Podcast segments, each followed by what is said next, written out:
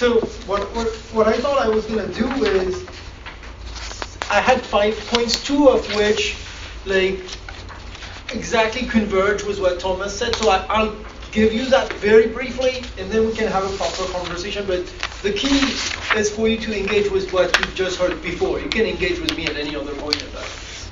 Uh, so those five points, the first two, the first three even, are ways in which I think you your argument could do or does more than you say it does.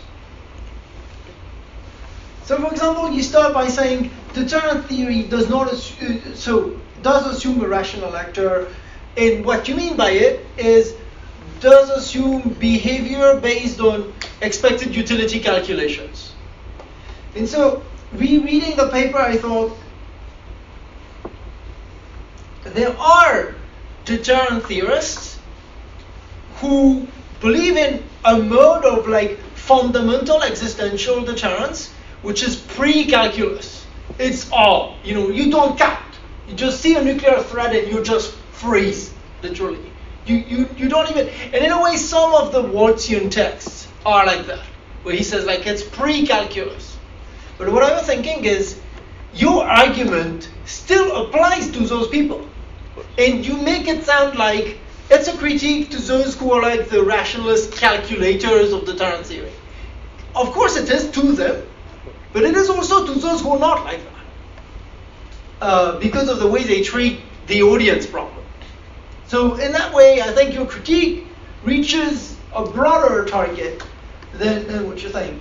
Uh, and if, talk, if, if I don't want to sound obsolete by citing Waltz, I would say there is a recent article by Rose McDermott in the you know Texas National Security Review, which is Blunt Not the Heart Enrage where she and her colleagues essentially argue the reason why deterrence theory makes sense is because of um, a form of rage, and it's only this rage that makes the retali- the promise of retaliation credible.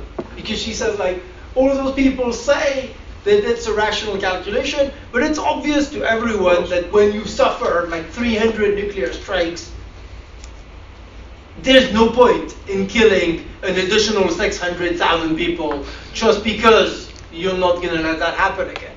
But what she says is that no, but they would do it because of the rage caused by the first strike.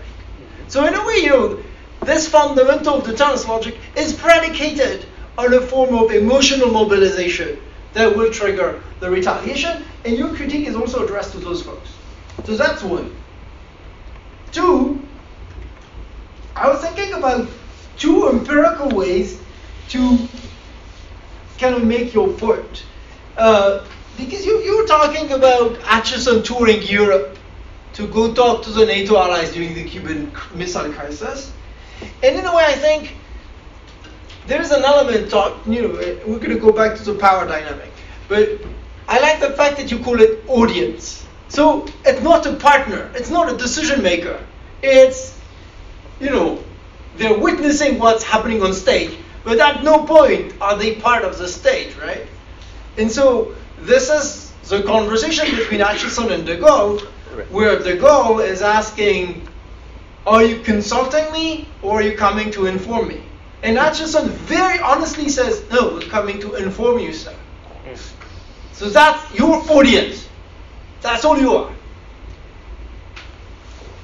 And then empirically, also on the French case, but beyond it, uh, I mean, I spent a lot of time researching this, but on the French case, you have the fact that for once, the Kennedy speech is broadcasted live.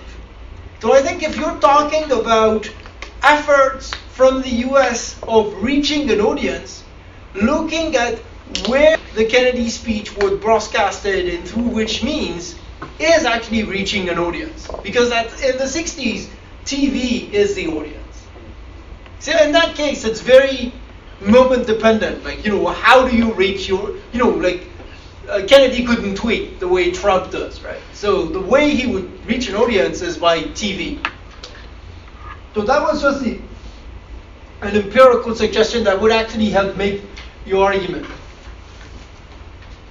The third point, I think, actually possibly helps you address some of some of Thomas's considerations, which I think are really important about, about recognition and misrecognition theory. Because it, the paper sounds like the, the central argument is about the audience, and I think this is the most important contribution. But it sounds like you feel to make the point about the audience, you need to get into a rationalist notion of audience costs. And I think there are ways of making the audience point without necessarily getting there. Talking about recognition or misrecognition is one.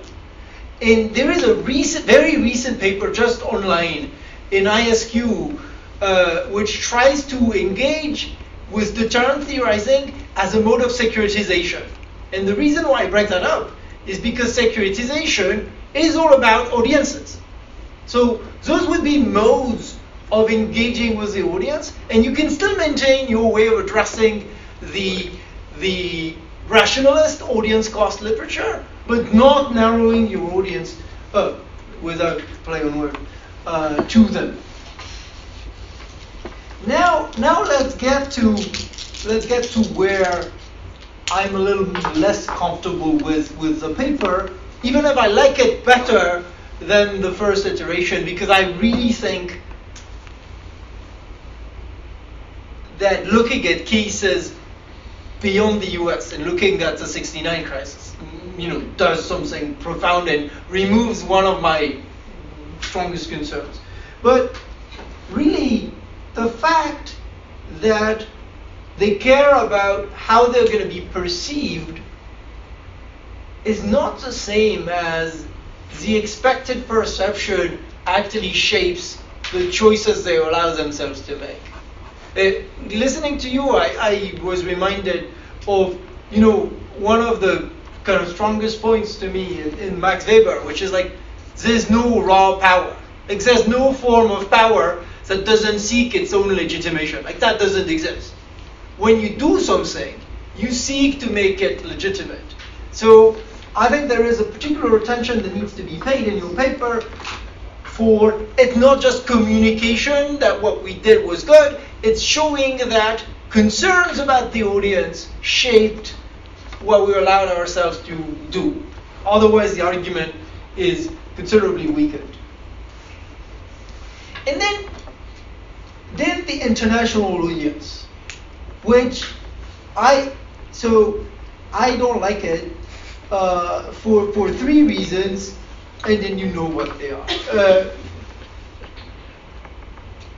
in the paper in itself, it's clear that what you mean by it is US centric. Most importantly, you even call it the international community, and you said it multiple times, which assumes a level of reflexiveness and level of sense of common belonging, which is nowhere to be seen.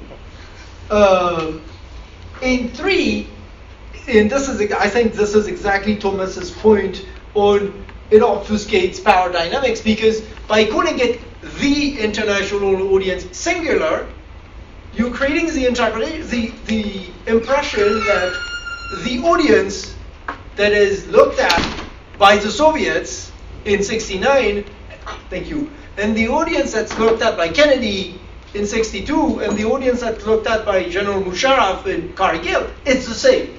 And it's obviously not. And then, I mean, I think you yourself would not agree, would not argue that it's the same. But by using a, a, notion of the audience singular, then if there's only one, that's always the same. But thanks.